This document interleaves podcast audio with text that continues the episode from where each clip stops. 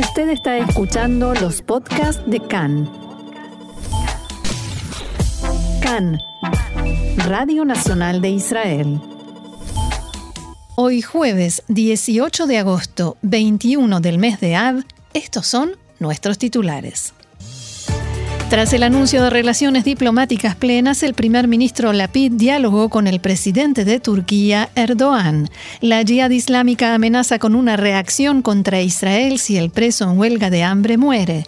El presidente Herzog no asistirá al acto de aniversario de la masacre de Múnich si no se, si no se resuelve el conflicto entre las familias de las víctimas y el gobierno alemán.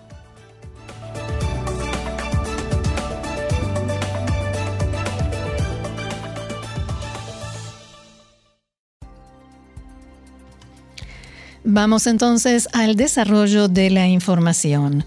La Yihad Islámica Palestina amenazó en las últimas horas con que si el preso que está en huelga de hambre, Jalil Awaude, muere, la organización tomará las decisiones pertinentes y necesarias y reaccionará. El portavoz de la Jihad, Daoud Jiab, declaró al diario Al-Quds al-Arabi que su agrupación está en contacto diario con el mediador egipcio y señaló que Israel hospitalizó a Aguaude y permitió que su esposa lo visite por pedido de los egipcios. El portavoz de la Jihad dijo también que una importante delegación egipcia llegará en los próximos días a Israel y la Franja de Gaza para tratar este tema. Esta madrugada palestinos dispararon contra un autobús que llevaba feligreses judíos a rezar en la tumba de Yosef en Naplusa. Más temprano se registraron incidentes violentos en la explanada y palestinos dispararon contra los efectivos de Tzal que custodiaban a quienes fueron a rezar al lugar, tal como lo hacen una vez por mes. Los soldados reaccionaron utilizando medios de dispersión de manifestaciones y con disparos. En el intercambio de fuego resultó muerto Wasim Khalifa, palestino de 19 años de edad, que recibió un disparo durante los enfrentamientos. Medios de comunicación palestinos informaron, citando al Servicio de Rescate de la Medialuna Roja Palestina, que fue trasladado de urgencia a un hospital donde falleció a causa de las heridas. Según estos informes, Jalifa residía en el campo de refugiados Balata en Nablus. El sitio de noticias Al-Quds reportó que varias personas más resultaron heridas y una de ellas fue hospitalizada en estado grave. La mayoría de las otras lesiones se debieron a la inhalación de gases lacrimógenos. Del lado israelí, un soldado de la unidad Givati sufrió heridas leves por una bala que se disparó accidentalmente del arma de un compañero. El incidente se produjo en momentos en que viajaban en un vehículo blindado del ejército, la bala se disparó hacia el pecho y fue frenada por el chaleco protector del soldado. Por otra parte, las fuerzas de seguridad arrestaron durante la noche a 10 palestinos con pedido de captura en Judea y Samaria. Y junto a Mebodotan, en el, en el norte de Samaria, terroristas atacaron con piedras a una mujer de 72 años de edad que conducía su automóvil y le produjeron heridas en la cabeza. La mujer continuó conduciendo hasta un cruce cercano, donde fue atendida por personal de Maguen David Adom, que también la trasladó al hospital AEMEC en Afula. Allí informaron que la mujer sufrió lesiones leves. Otro asunto, tropas israelíes allanaron a primera hora de hoy las oficinas de organizaciones no gubernamentales palestinas que habían sido designadas como agrupaciones terroristas, sellaron las puertas de entrada y dejaron avisos declarándolas cerradas. Las autoridades israelíes sostienen que, en la práctica, estos grupos son operados como un brazo de la organización terrorista Frente Popular para la Liberación de Palestina, una afirmación que ellos desmintieron. Las ONGs acusaron a Israel de tratar de silenciar las críticas sobre supuestos abusos contra los derechos humanos. Anoche, el ministro de Defensa Benny Gantz ratificó la decisión de octubre de 2021 de designar a algunas de las organizaciones como grupos terroristas vinculados al Frente para la Liberación de Palestina, el Centro de Investigación y Desarrollo BISAN, la Unión de Comités de Mujeres Palestinas y la Asociación de Derechos Humanos y Apoyo a Prisioneros, ADAMER.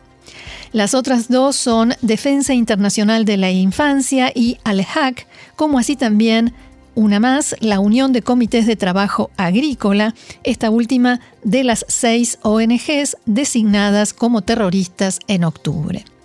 Estas acusaciones fueron rechazadas tanto por las propias ONGs como por una serie de organismos internacionales y más recientemente por los ministerios de Exteriores de España, Bélgica, Dinamarca, Francia, Alemania, Irlanda, Italia, Holanda y Suecia, que emitieron un comunicado conjunto en julio de este año.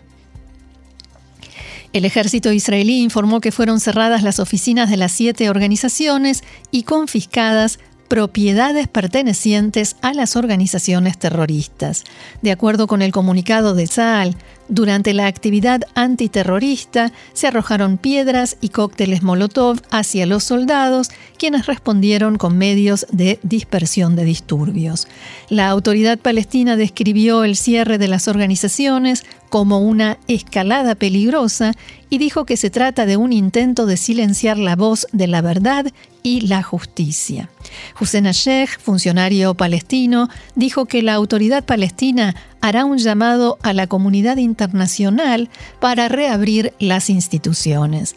Desde el Ministerio de Defensa israelí afirmaron que las organizaciones en cuestión operan encubiertas para el Frente de Liberación Palestina y bajo el pretexto de realizar actividades humanitarias trabajan para promover los objetivos de esa organización terrorista.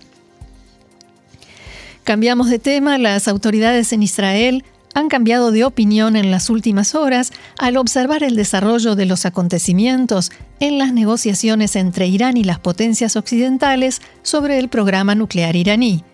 Una fuente política israelí dijo a Khan que se ha detectado un acercamiento entre las partes en un intento por firmar el acuerdo y terminar ya con las continuadas conversaciones. La fuente explicó esta conclusión israelí en base a la observación de la conducta de las autoridades iraníes, que en las últimas horas ha comenzado a tomar medidas para preparar el terreno, dicho esto entre comillas, frente a la opinión pública, de cara al pueblo iraní, para la posibilidad de que se firme el acuerdo. El primer ministro Yair Lapid lleva a cabo hoy una reunión sobre este tema en particular, cómo Israel se prepara para la posibilidad de que finalmente se firme el acuerdo nuclear con Irán, un acuerdo al cual, como sabemos, Israel se opone.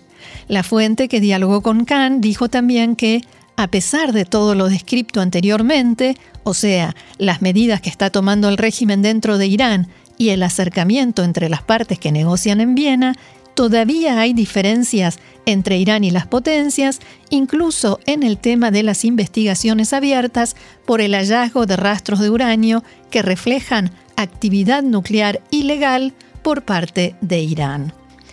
Recordemos que Rafael Grossi, el titular de la Agencia Internacional de Energía Atómica, que lleva a cabo esas investigaciones, le prometió al entonces primer ministro Naftali Bennett que no permitirá que esas causas se cierren en forma política, o sea, sin que se concluya la investigación.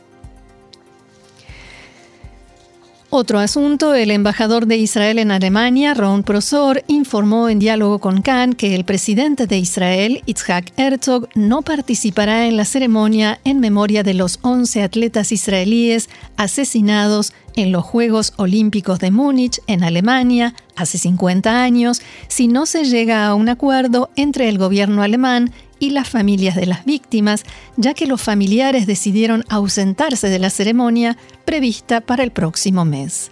Prosor agregó que aún no está claro si el presidente alemán Steinmeier vendrá a Israel en los próximos días como se especuló en las últimas horas, pero señaló que si la visita se concreta, el presidente alemán traerá consigo una propuesta para resolver la crisis. El embajador también dijo que el presidente alemán sí participará en el acto incluso si no hay ninguna representación israelí. Ilana Romano, la viuda de una de las víctimas, Yosef Romano, dijo también en Cannes que si el presidente Steinmeier viene a Israel, las familias de las víctimas lo recibirán con respeto y se reunirán con él. Al mismo tiempo, expresó dudas de que el presidente alemán tenga autoridad para decidir sobre el aumento de la compensación económica que el gobierno alemán ofreció a las familias de los israelíes asesinados. Información ahora del ámbito local. Los colegios secundarios se sumaron en las últimas horas a la amenaza del sindicato de docentes de que el primero de septiembre, día en que teóricamente debería comenzar el ciclo, el ciclo lectivo, habrá huelga en todo el país. La dirección de la organización de docentes, o sea, de los colegios secundarios, decidió anoche que, si hasta el martes de la semana próxima, el 23 de agosto, no se firma un acuerdo salarial, habrá huelga y no iniciarán el ciclo lectivo. Anoche enviaron una carta al encargado de salarios en el Ministerio de Finanzas, Kobi Barnatán, en la que escriben debemos firmar un acuerdo, ya hemos llegado a entendimientos con el Ministerio de Finanzas y solo falta la firma de las autoridades. Ayer, por primera vez desde que comenzó esta crisis en el sistema educativo israelí, el primer ministro Yair Lapid intervino en forma directa.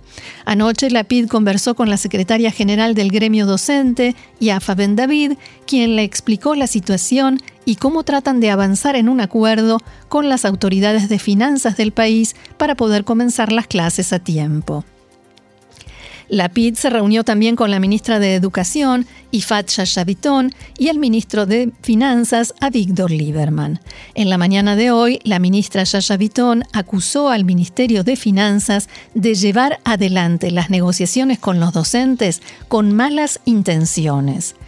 También se refirió a la posibilidad de que los jardines de infantes, en los que hay escasez de personal docente, tengan que reducir sus días de trabajo a cinco abro comillas, es preferible eso al cierre completo de los jardines. Si hay que hacerlo, lo haremos con dolor, dijo la ministra de Educación. En las últimas horas, el Ministerio de Finanzas mejoró su propuesta salarial a los docentes después de que la ministra Yaya Vitón dijera que les habían ofrecido un miserable adicional de 300 shekels para docentes con más de 15 años de antigüedad. Ahora el nuevo ofrecimiento es de 400, el sueldo de los directores de escuelas fue aumentado en la propuesta en 2.000 shekels y se agregaron dos días de vacaciones para los docentes a elección a cambio de reducir el receso de Pesach. El ministro Lieberman se refirió a la amenaza de huelga y dijo,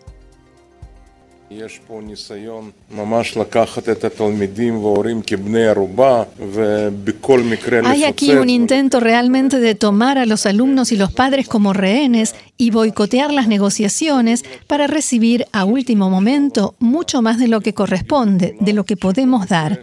Pienso que es una actitud incorrecta. Puedo decirles a todos que, en lo que a mí respecta, la conducta violenta y agresiva no dará ningún resultado.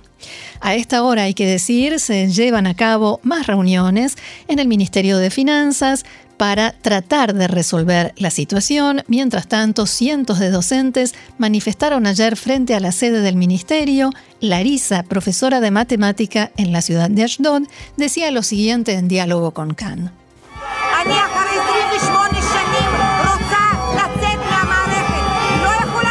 Después de 28 años quiero retirarme del sistema educativo. No puedo más, sencillamente no puedo más. Después de todas nuestras exigencias y toda la lucha, ahora las propuestas del Ministerio de Finanzas son tan insultantes que esto simplemente es una vergüenza para el Estado de Israel. Cambiamos de tema. Estados Unidos se pronunció en las últimas horas contra las palabras del presidente de la Autoridad Palestina, Mahmoud Abbas o Abu Mazen, quien durante su viaje a Alemania acusó a Israel de haber cometido 50 holocaustos contra los palestinos. En una rueda de prensa, el portavoz del Departamento de Estado, Ned Price, calificó el comentario de Abbas de inaceptable y mentira y agregó que distorsionar el holocausto puede tener serias consecuencias y fomentar el antisemitismo.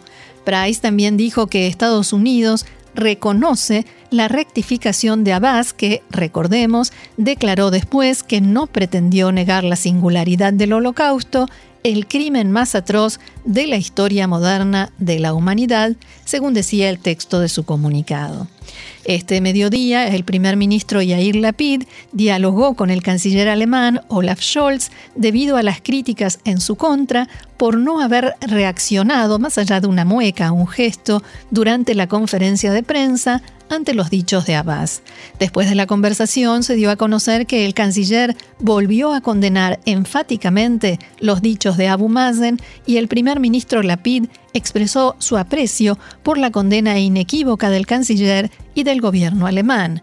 Según el comunicado oficial, ambos destacaron la importancia de las relaciones entre Israel y Alemania y acordaron continuar la cooperación entre los dos países.